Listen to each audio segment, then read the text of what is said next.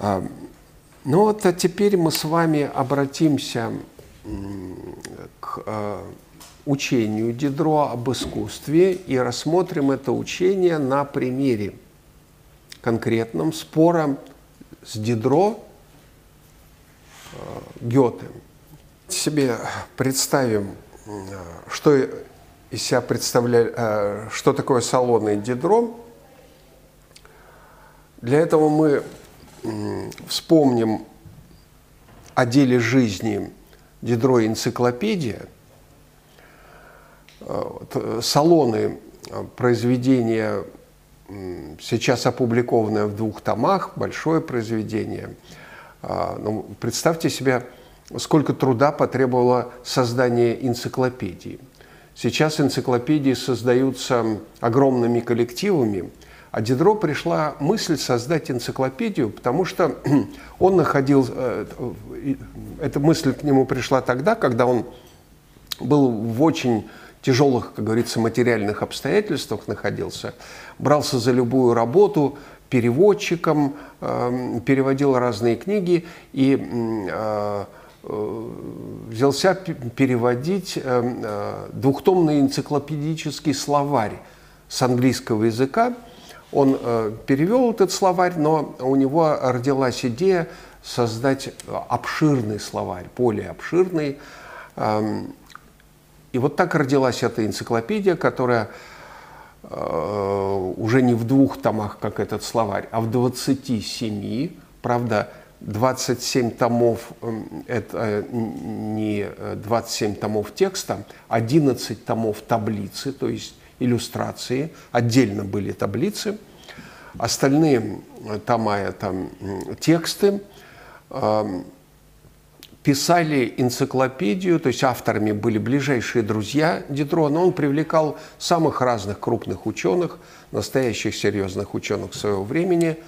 Э, сам он написал для этой энциклопедии примерно 1400 статей – можете представить.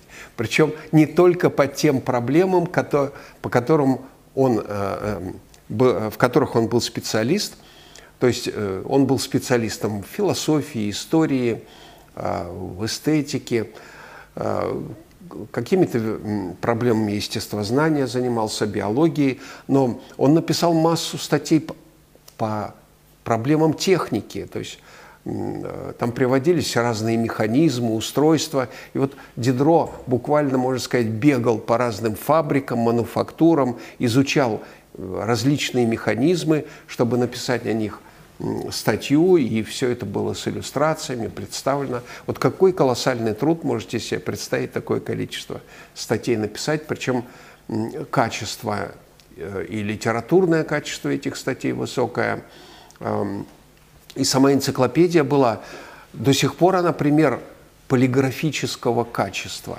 А трудности по изданию этой энциклопедии были колоссальными. Надо было найти людей, спонсоров, которые бы давали деньги. Нашел Дидро таких спонсоров, достаточно состоятельных людей, но э, э, вы знаете, сейчас не просто найти спонсоров, но еще в каких условиях – создавалась энциклопедия, она была запрещена францу, э, французским королем. Публиковать ее было нельзя, распространять ее было нельзя. И э, представьте себе, что подписчики должны были получ... заплатили деньги за тома энциклопедии, вперед заплатили, а правительство запретило выпуск издания энциклопедии. И э, мы знаем, в какой ситуации был Лессинг с организацией театра. Вот э, Дидро, наверное, был не в менее сложных условиях, но он вышел, надо сказать, с честью из этих э, сложных ситуаций. Но, может быть, потому что он находился в хороших отношениях с Екатериной II. Она, между прочим, предложила Дидро издавать энциклопедию в России. И Дидро обдумывал это, но, к сожалению, у России не было такой типографской базы для того, чтобы вот издать эту энциклопедию на должном уровне.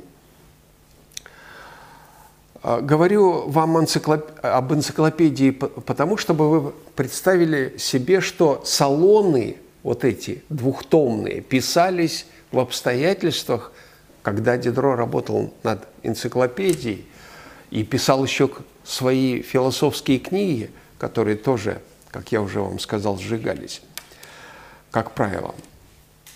А как для кого писались эти салоны? Они были опубликованы только после смерти Дидро, так же, как и многие другие произведения Дидро. Например, его э, роман «Племянник Рамо» был опубликован после смерти, и вышел он сначала на немецком языке. Почему на немецком? Потому что во Франции он был запрещен. Я вам рассказывал эту историю. Или нет? Не помните? Я рассказывал. Он вышел на немецком языке, э, потому что перевел Гёте, это произведение с французского на немецкий. Потом, когда французы решили издать у себя тоже это произведение, оригинал был утрачен, и первое издание на французском было переводом с немецкого. Потом, в конце концов, нашли оригинал, слава богу и появился подлинный э, племянник, э, это, это повесть «Племянник Рамо».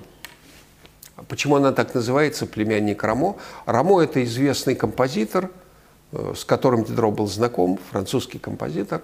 У него был племянник, музыкант, вот беседа с этим либертеном, кстати, циником и либертеном, и составляет основу этой повести – она настолько глубока по своему философскому смыслу, что а, Гегель в своем главном философском произведении «Феноменология духа» цитирует всего несколько авторов. И больше всех племянника Рамо. Вот, хотя феноменология духа исключительно философское, очень сложное специальное произведение, но Э, Гегель обращается именно к племяннику Рамо Дидро.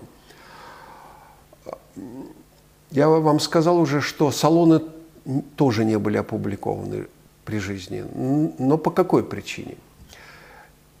Эти обзоры выставок э, Дидро писал для королей и э,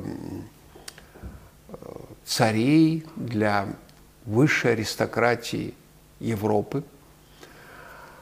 Был такой журнал, который издавал друг Дидро Грим. Издатель Грим не имеет отношения к братьям Грим, это другие были совсем люди. Об этом Гримме э, упоминает Пушкин, между прочим, в Евгении Онегине. А, в Евгении Онегине есть такой эпизод, где Пушкин пишет, вы, наверное, помните, что можно быть можно дельным человеком и думать о красе ногтей. Да? И он приводит, там продолжает, что а, Руссо вот как раз был противником такого отношения к своей внешности, к тому, что надо ухаживать э, за своей внешностью, а вот грим наоборот, да, грим – и вот Руссо его понять не мог, почему грим так да, заботится о своей внешности, о красоте ногтей. Грим эм, издавал журнал в количестве всего примерно 17 или 18 экземпляров. Этот журнал был рукописный, не печатался в типографии. Потому что э, копии этого журнала поставлялись Екатерине II, Фридриху II, вот ко дворам Европы. И Дидро э, писал для этого журнала вот эти обзоры э, французских салонов. Э, кстати, в этих салонах есть очень вольные рассуждения о религии, о влиянии религии на искусство. Настолько вольные, что сейчас они кажутся в высшей степени неприличными, в высшей степени. Но писалось это для того, чтобы прочиталась Екатерина, и она не только не возражала против таких писаний, но, как вы знаете, пригласила к себе Дидро. Сюжет Екатерины и Дидро очень эм, богат содержанием. Вообще сюжет России и Дидро э, тоже интересный чрезвычайно сюжет. Дидро по-настоящему полюбил русский народ и говорил, что ему суждено большое будущее, хотя русского языка он не знал.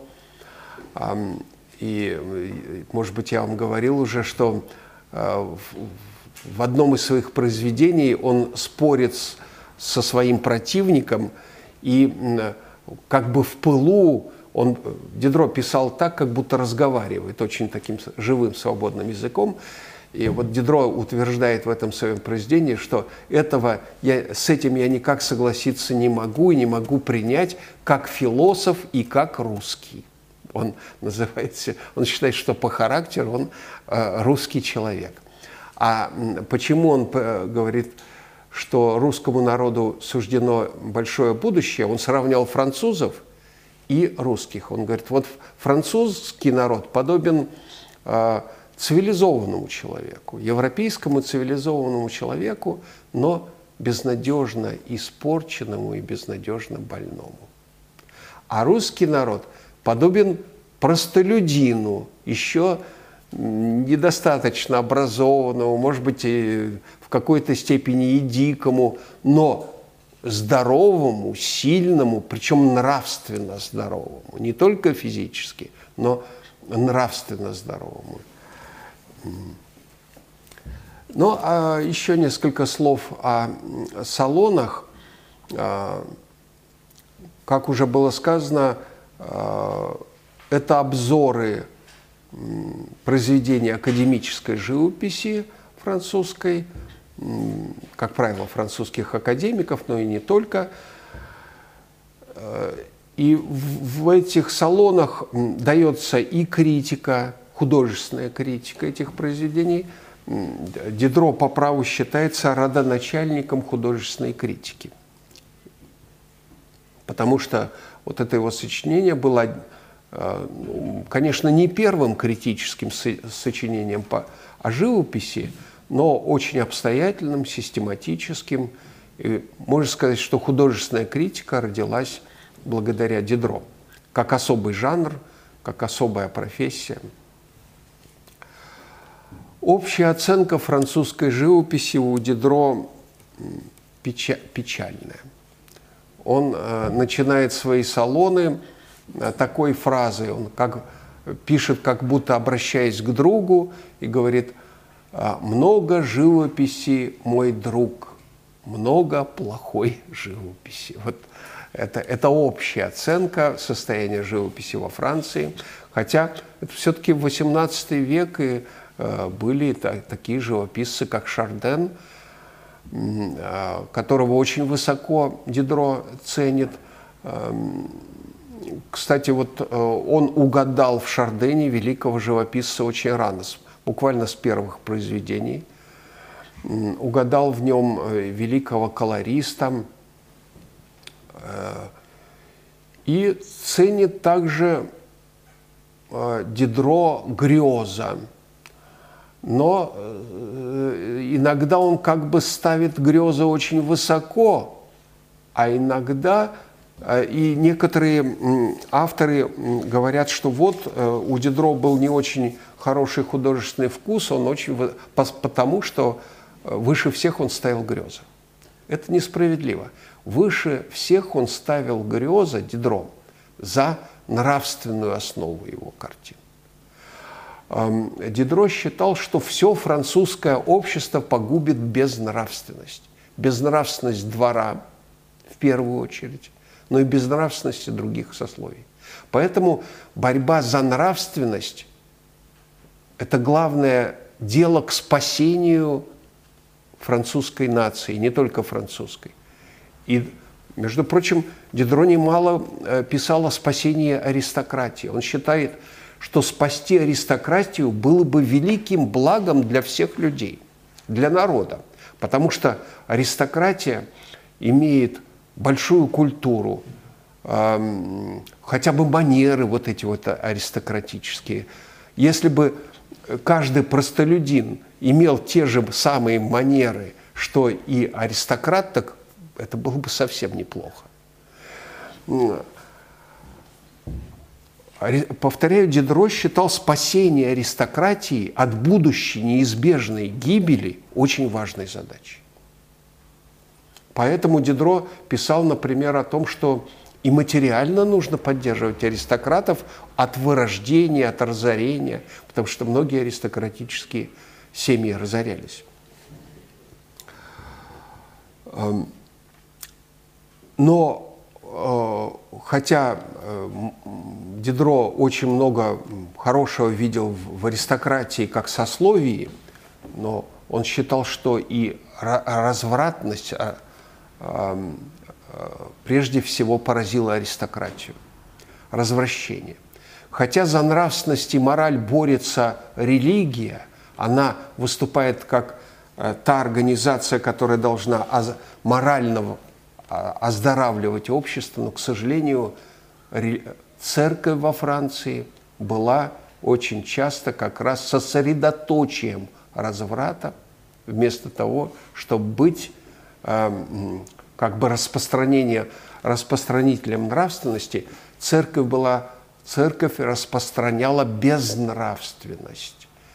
Э, это вот э, Дидро изобразил по, на основе документальных событий в своем романе «Монахиня» и не только. Примеров очень много развратности церкви эм, во Франции XVIII века. Я эм, об этом больше говорить не буду. Э, так вот, кто же будет э, способствовать тому, чтобы разврат не съел французский народ? Все, кто может. И поэтому грез, который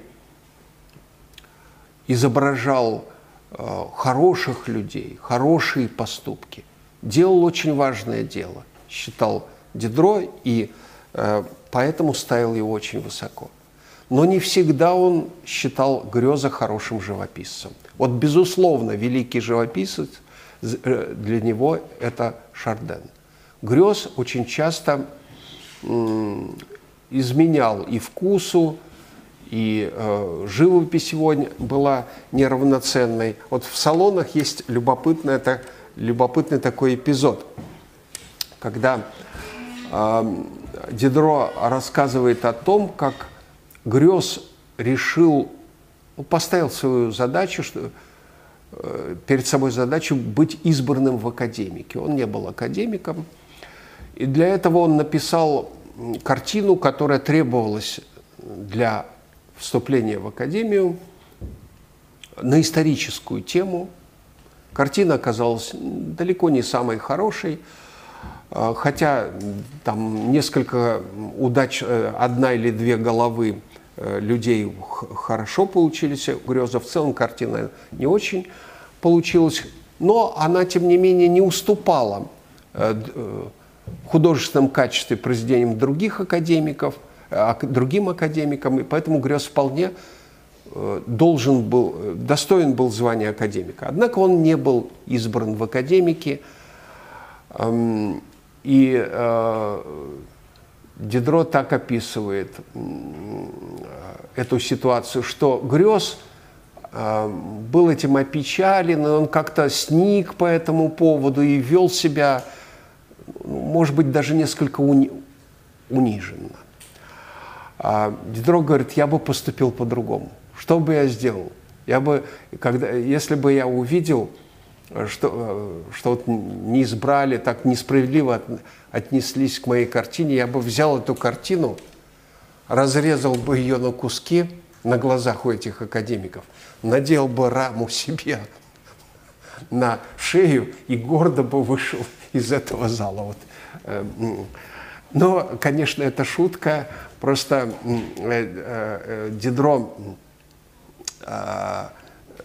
часто вот такие изображал юмористические ситуации, к сожалению, не всегда понимают юмор Дидро даже умные люди. Я приведу такой пример.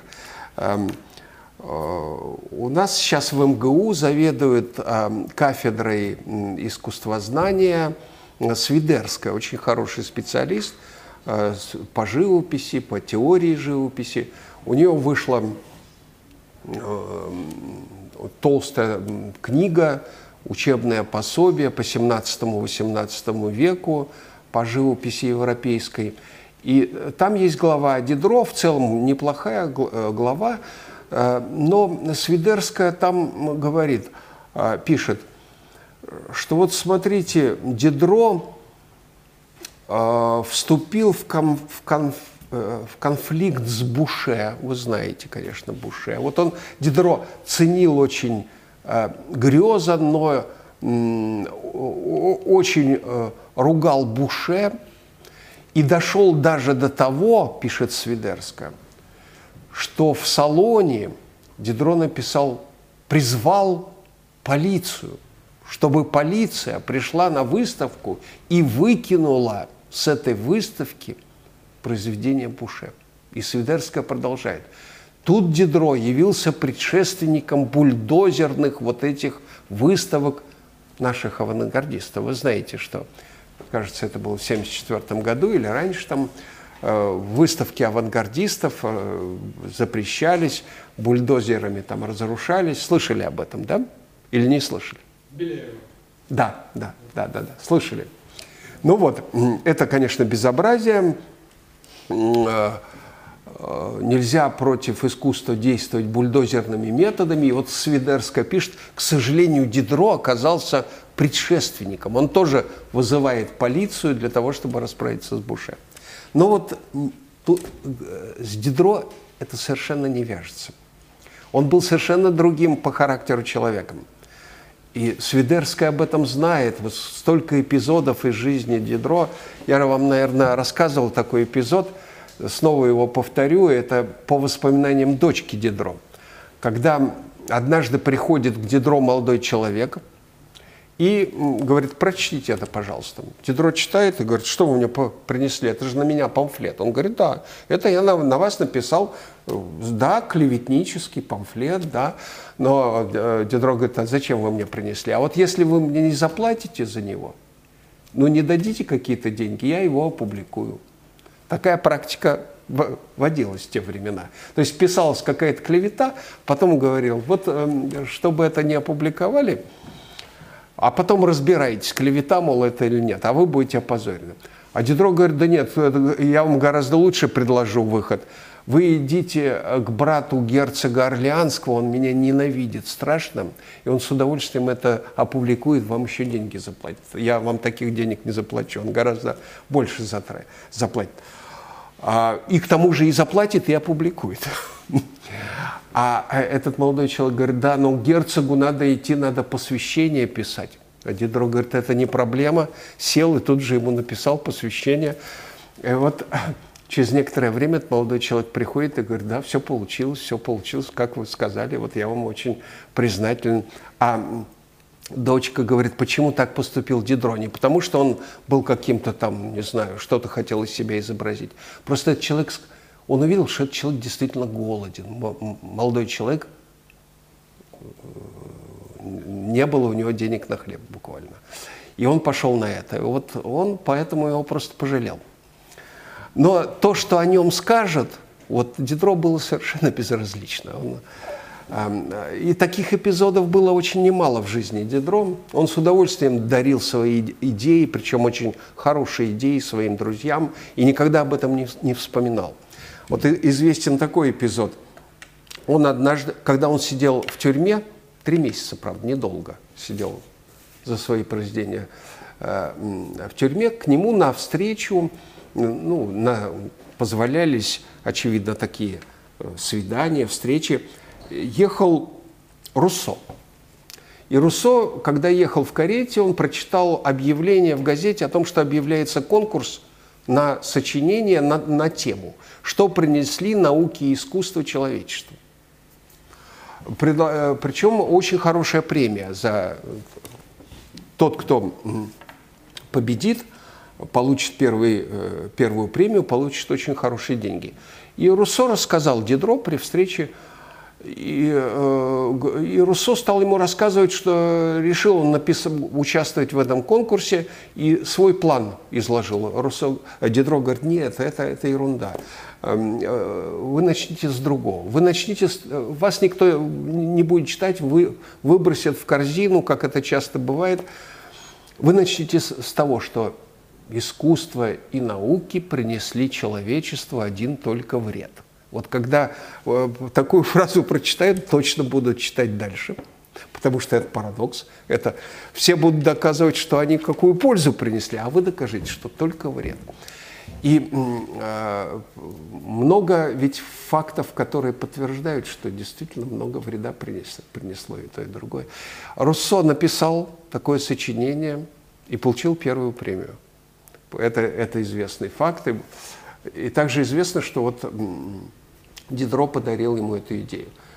А, так что Дидро был очень щедрым а, человеком. И вот я возвращаюсь к Свидерской. Она, конечно, прекрасно знает все эти эпизоды из жизни Дидро. Почему он призвал полицию? А тут надо вот какие реальные обстоятельства вспомнить. Кто был тогда Буше, когда написал эти строки Дидро. Он был э, художником короля. Это была официальная должность, художник короля. То есть главный художник короля. Мало того, что он писал там для короля портреты и прочее, там, или другие произведения, но главное, что он ведал закупками, закупками, то есть э, был посредником между королем и другими художниками. Это очень важная должность. А, но еще важнее другое. Да, и он был президентом Академии. Буше был президентом Академии. А, и, но еще важнее, третье обстоятельство. Буше был в очень хороших отношениях с госпожой де Помпадур. А она практически в то время правила Англии. Э, не э, Людовик XV, а вот госпожа Помпадур. И представьте себе ту же ситуацию 1974 года, или когда там была эта бульдозерная выставка. Вот представьте себе, что в милицию обратился бы человек, да, который бы сказал, что милиция должна прийти и вы, выбросить с какой-нибудь официальной выставки любимого художника, генерального секретаря партии, который, и не просто любимого его, но, в общем, там главного академика и все. Но, конечно, бы эта полиция бы поколотила этого человека или арестовала, или просто вы, выбросила бы, ну, просто не послушалась. И, естественно, никакая полиция во Франции не, не стала бы выкидывать Буше. Это понятно совершенно. Это у Дидро был такой полемический прием. Он говорит, ну где тут, он написал, ну где тут полиция? Вот такое безобразие, где тут, о чем думает полиция? Эм, а вот а как же сам Дидро относился к Буше? Он считал его талантливым художником. Э, первый обзор салонов начинается с того, что он описывает одну картину Буше э, и э, говорит, что картина имеет много недостатков и все, и прочее. Он говорит, но я бы, вы знаете, я бы повесил эту картину у себя в комнате. Я бы ее купил и повесил. Почему? Приходили бы мои друзья, я бы рассказывал, сколько у этой картины недостатков, но все, бы, все мы любовались бы, тем не менее, на эту картину. Вот, так что от, э, отношение Дидро и к э, Боше, и ко многим другим художникам, оно было неодномерным. Греза он хвалил, ставил высоко, и в то же время в одном месте он написал «Я больше не люблю греза». «Я больше не люблю греза». Это, это тоже у него есть. Так, ну, мы после перерыва сейчас а, поговорим уже о теории Дидро в связи с э, полемикой Гёте, с этим спором Гёте с Дидро. Э, сейчас перерыв, пожалуйста. Казалось бы, перед нами такой чисто академический сюжет для того, чтобы подготовиться к, экзамену, для того, чтобы вам иметь какую-то информацию о далеком прошлом. Ну вот спорил Гёте с Дидро, ну, ну и пусть бы себе спорили, а нам-то какое до этого дело? Ну только чтобы сдать экзамен. Но это не так. Есть э, в прошлом явления гораздо более живые по сравнению с тем, что происходит с нами каждый день. А, спор этот Гёте с Дидро относится к таким явлениям. Прежде всего, давайте вот э, э, увидим какую любопытную закономерность. Э, перед этим занятием мы с вами э, рассматривали спор Лессинга с Винкельманом. Да? Это был спор реалиста Лессинга с идеалистом и классицистом Винкельманом. Сейчас все как бы перевернулось. Мы видим спор классициста и идеалиста Гёте с реалистом и материалистом э, Дидро. Но такие переворачивания в истории мысли очень часто встречаются, не случайно это происходит. Мы к ним, к этим переворачиваниям будем возвращаться. Спор же этот чем еще любопытен – мы также с вами рассматривали в нашем курсе спор иконоборцев с иконопочитателями. Помните этот спор? Что в этом споре во время этого спора происходило? Сжигались руки иконописцам, а, убивались люди в результате этих всех явлений – Эм, победили иконопочитатели. Слава Богу, что они победили. Их идея была правильной, верной. Благодаря этим идеям последующий рассвет иконописи произошел в немалой степени.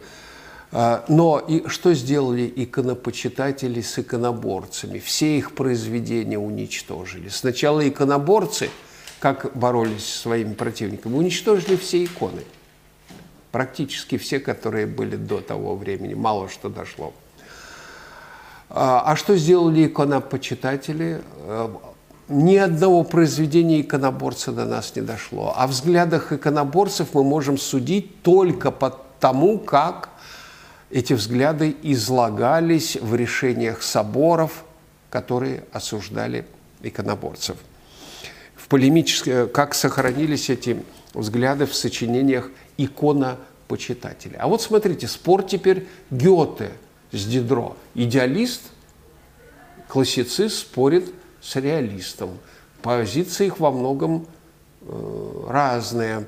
Но Гёте не только не уничтожает произведения Дидро, он переводит их перед тем, как опубликовать свою полемику с Дидро, он сначала перевел на немецкий язык, издал эти произведения, и после этого с ним спорит с Дидро. Это пример совсем другого спора. В чем разница?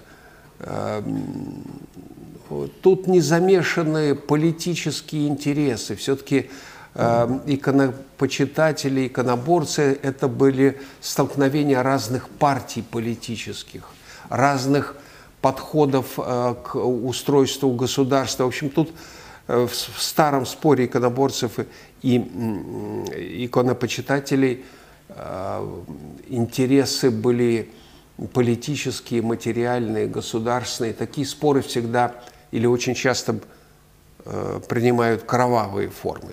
А здесь спор шел только ради выяснения истины. И хотя Гёте очень часто не согласен с Дидро, называет его софистом, э, говорит, вот ты вот здесь запутал силки, мы должны эти силки э, распутывать. Э,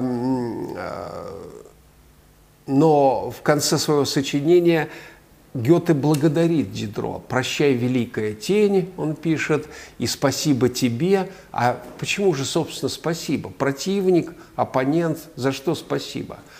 А Гёте было есть за что сказать спасибо. Гёте же художник. Он первоначально готовился стать не поэтом, а профессиональным художником. Он получил художественное образование. Он профессиональный художник, и осталось, остались его произведения живописные. Ну, великим художником он не стал, он стал великим поэтом, мыслителем. Тем не менее, в, в искусстве он разбирался, разбирался профессионально – Э, теория изобразительного искусства Гёте очень э, интересовала. Он собирался э, написать большое сочинение по теории живописи. Много у него было собрано заметок, написано набросков, но вот что-то не склеивалось, не получалось. Гёте, как настоящий творец, не мог взять и просто, вот, как мы пишем дипломную работу, вот написал это, цитаты собрал, соединил, там что-то что там сделал, получилось в результате, вот нет. Должно, должно родиться произведение, как нечто, как ребенок должен родиться, понимаете? А ребенок просто так по щучьему велению не рождается. Для этого должны быть органические предпосылки. Вот чего-то не хватало Гёте для того, чтобы родилось у него такое произведение. И тут ему попалось э, э, сочинение Дидро, опыт о живописи, часть салонов, как мы знаем, приложение к салонам.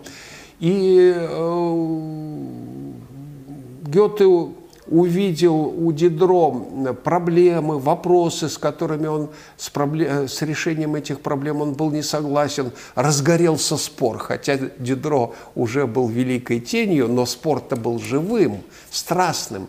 И в результате Гёте видит, получилось. Вот то, что у него только как комментарии – Э, к, э, к рассуждениям Дидро, а получилось, родилось произведение о живописи Гёте. Гёте остался им своим этим сочинением в целом довольным, поэтому он и благодарит Дидро. Спасибо тебе, благодаря спору с тобой я смог родить моего ребенка, то есть э, свое сочинение по теории изобразительного искусства. О чем же шел спор? Прежде всего, э, спор шел по двум э, проблемам, по двум вопросам. Первый вопрос – это рисунок, природа рисунка. Второй вопрос – природа колорита. У Дидро там есть рассуждения э, дальше о композиции, даже об архитектуре, но всего этого Гёте не касается, он останавливается только на вопросе о рисунке и на вопросе о цвете в живописи. Э, на первый взгляд кажется, что спор схоластический, то есть спор о словах. О чем, с чем не согласен Гёте? Дидро начинает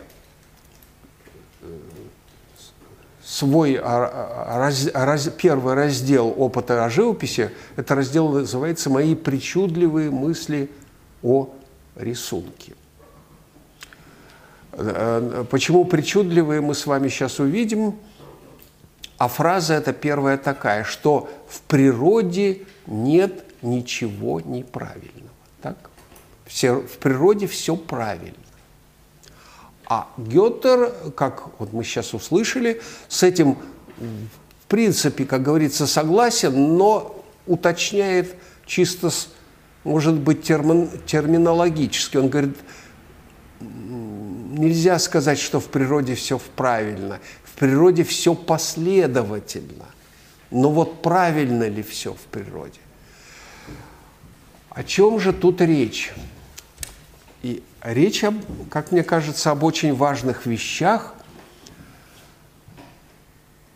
Речь идет о развитии платоновской идеи подор... мимесиса, подражания, той идеи, как, которая развивалась потом у Аристотеля, и у Плиния Старшего, и у Винкельмана, у Лессинга. вот как она развивается, эта платоновская идея, как она дополняется в рассуждениях и Дидро, и Гёте. Дидро в своих рассуждениях о рисунке приводит такой пример. Он говорит, представьте себе, что мы на прекрасную античную статую набрасываем покрывало, оставляем только кончик ноги. И предлагаем художнику, с одной стороны, ну, какому-нибудь гениальному, может быть, современному художнику и природе. Вообразим себе природу. Предлагаем им по кончику ноги дорисовать э, целое, то есть воссоздать целое по детали. Это, кстати, метод э, в науке применяется – вы знаете, Кювье прославился тем, что он по, э, находились какие-то части э, животных организмов, э, там зубы, челюсти или еще что-то такое, по од, одному фрагменту он Кювье мог воссоздать э, целостный организм.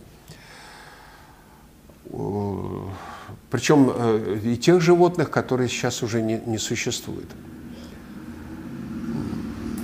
Вот эту же задачу ставит э, Дидро перед художником и перед природой. Что получится у художника? Скульптор прекрасный, гениальный, он видит, что перед ним прекрасная нога, часть тела. Такая нога может быть только у красивой женщины. И воссоздает он догадывается, что это античная статуя, может художник, да, по части, по фрагменту, э, что это античная статуя, статуя женщины, женщина при... В общем, что мы увидим в результате? Художник видел только часть ноги. В результате у него получилось, точно мы можем знать, сказать, античная тоже статуя, что-то подобное античной статуи, богини, красивой женщины. Так ведь? Хотя в точности он не сможет воспроизвести оригинал, но вот что получится.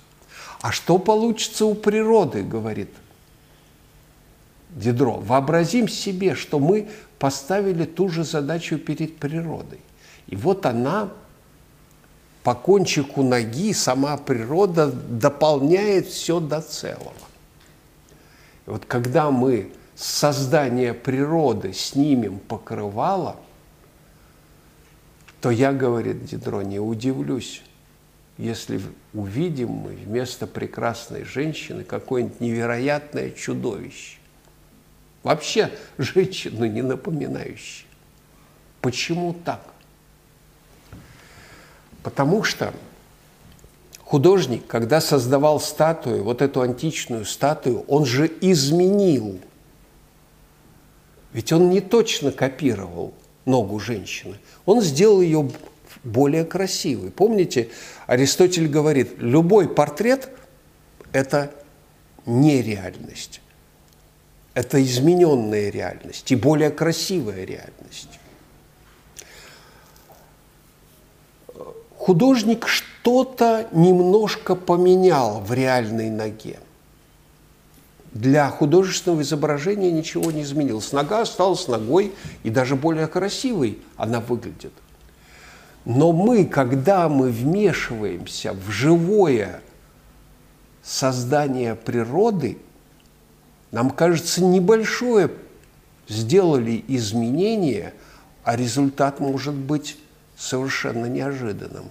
И, как правило, он будет неожиданным. Помните фантастический есть рассказ – о том, как э, в, далекое в прошлое на машине времени отправился человек и там просто убил бабочку. Да? То есть незначительные изменения, а результат какой? Не того президента избрали. Вот спор между, условно говоря, хорошим президентом, скажем, э, и, и с плохим фаш, фашистским президентом. От этого от выборов судьба Германии, может быть, или всего мира зависит. Бабочку в прошлом убил, а тут произошли катастрофические изменения. Почему? В природе все так связано одно с другим, что мы не можем знать последствий, а последствия могут оказаться катастрофическими. Это прекрасно понимали создатели мифологии, я в это не буду сейчас углубляться, но они, э, создатели мифологии боялись прежде всего не... Они, конечно, боялись богов, э, разных сил сверхъестественных, но больше всего они боялись себя, своего вмешательства в природу. Они боялись того наказания, которое последует человеческому роду за вмешательство людей в природу. Мы же сами видим, какие изменения э, возникают в природе, вот экологический кризис угрожает человечеству и, и многие другие неожиданные последствия цивилизации погибали. Когда, например, очень хорошо вырубали леса, изменялся микроклимат, изменялся вообще и, и э, флора и фауна, и, и исчезали целые вот цивилизации, которые э, так успешно или охотились очень успешно, очень удачно у них была охота. В результате этих очень хорошей, удачной охоты они убивали всех животных и погибали сами. Вот Дидро и говорит, самое маленькое вмешательство в природу может иметь неожиданные последствия. И природа для того, чтобы спасти организм от гибели, которой грозит наше вмешательство в этот организм, вынуждена будет изменять этот организм. Дидро в самом начале своих рассуждений о рисунке приводит примеры, когда какое-то изменение одной части, важной, может быть, части, изменяет все в человеке. Вот он говорит, перед нами слепая – то есть только глаза другие, чем у нас, глаза не видят. Но как меняется все. Все э, вы про, про, прочтите, я не буду сейчас об этом подробно говорить. Э, Дидро занимался биологией, он э, прекрасно знает, как у слепого человека изменяется очень многое. А, или горбун. А, у человека только позвоночник поврежден – но меняется и, и ступни меняются, и руки меняются, и э, там как-то шейные позвонки тоже. В общем, изменяется весь организм, перестраивается для того, чтобы человек мог жить, ходить. Вот одно изменение, слепота или э, еще-то что-то другое вызывает изменения во всем организме. Организм становится другим. И поэтому совершенно небольшие изменения, внесенную, внесенные художником в ногу краса, э, вот, э, статуи, для скульптуры не будет иметь никаких последствий. Но для живого организма будет иметь, может быть, катастрофические последствия. Чтобы спасти весь организм – природе придется перестраивать весь организм. И вместо прекрасной женщины мы увидим чудовище. Может быть. Гёте не утверждает это, но, скорее всего, так будет. Он говорит, я не удивлюсь, что будет именно так. Почему? Прир... Именно природа действует, говорит Дидро, правильно. В чем правота природы? она же спасает организм. Горбун кажется нам уродливым человеком, некрасивым человеком, но он живет, он действует, он не умер. Природа его спасла, изменив все. И с нашей точки зрения в его, у горбуна все неправильно. Почему? Что некрасиво. Но это говорит Дидро только с нашей точки зрения. А с точки зрения природы она все в, у горбуна сделала правильно, чтобы спасти его. Поэтому мы говорим, посмотрите, какое неправильное существо. Или горбун, или какая-нибудь карликовая береза. Вот растет на севере карликовая береза. Она нам кажется некрасивой по сравнению с нашей березой. Стройной, высокой, а это карликовая, вся какая-то э, искривленная. А Дидро говорит, это только с нашей точки зрения она некрасивая. Это и неправильная эта береза. А в тех условиях она совершенно им соответствует, тем условиям. И в той березе все правильно с точки зрения природы. Так ведь?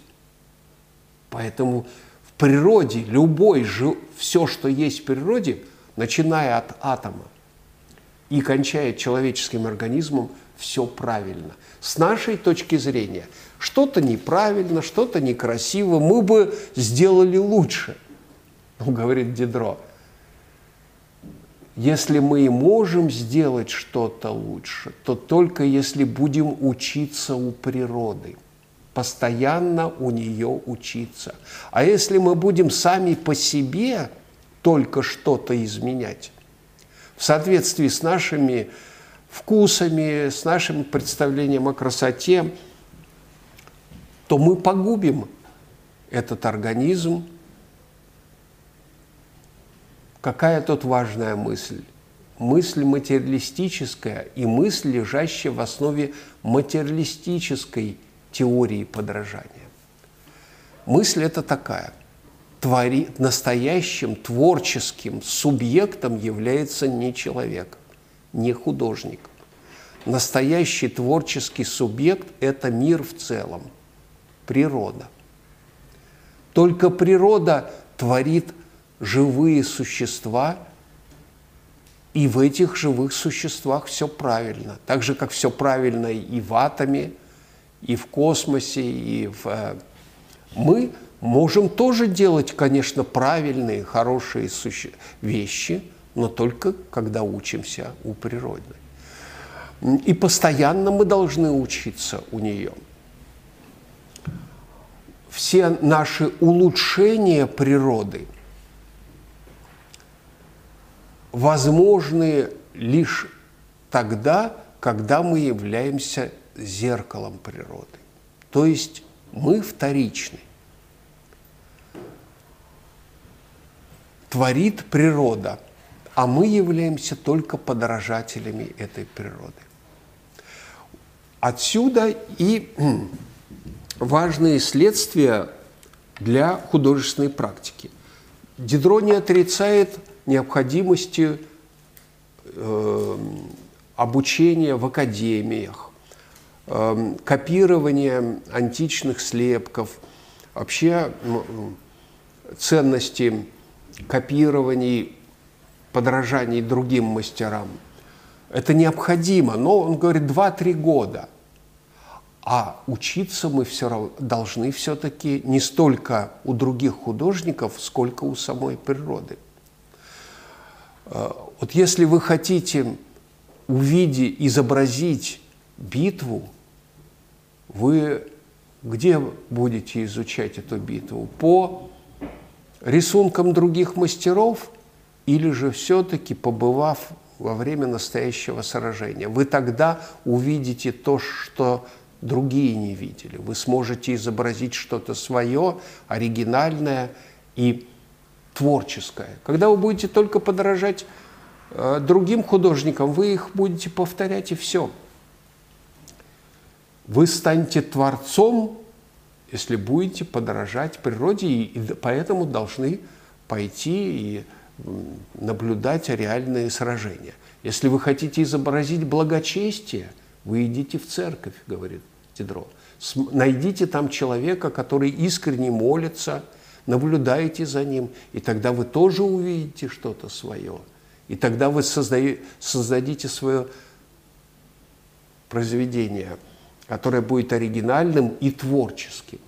Итак, путь к творчеству только через подражание.